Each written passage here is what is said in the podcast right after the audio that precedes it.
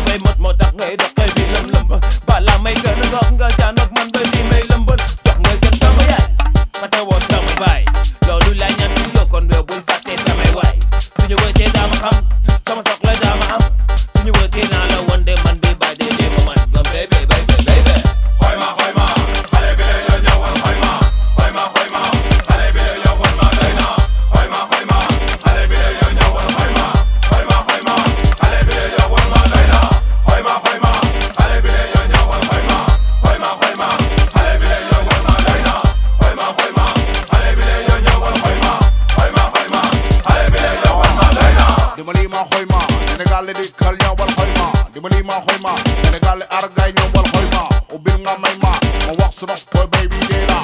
Ubil ma wax la, ma konta banke mungi dela. Ubil ma maila, sama chabi galle mungi dela.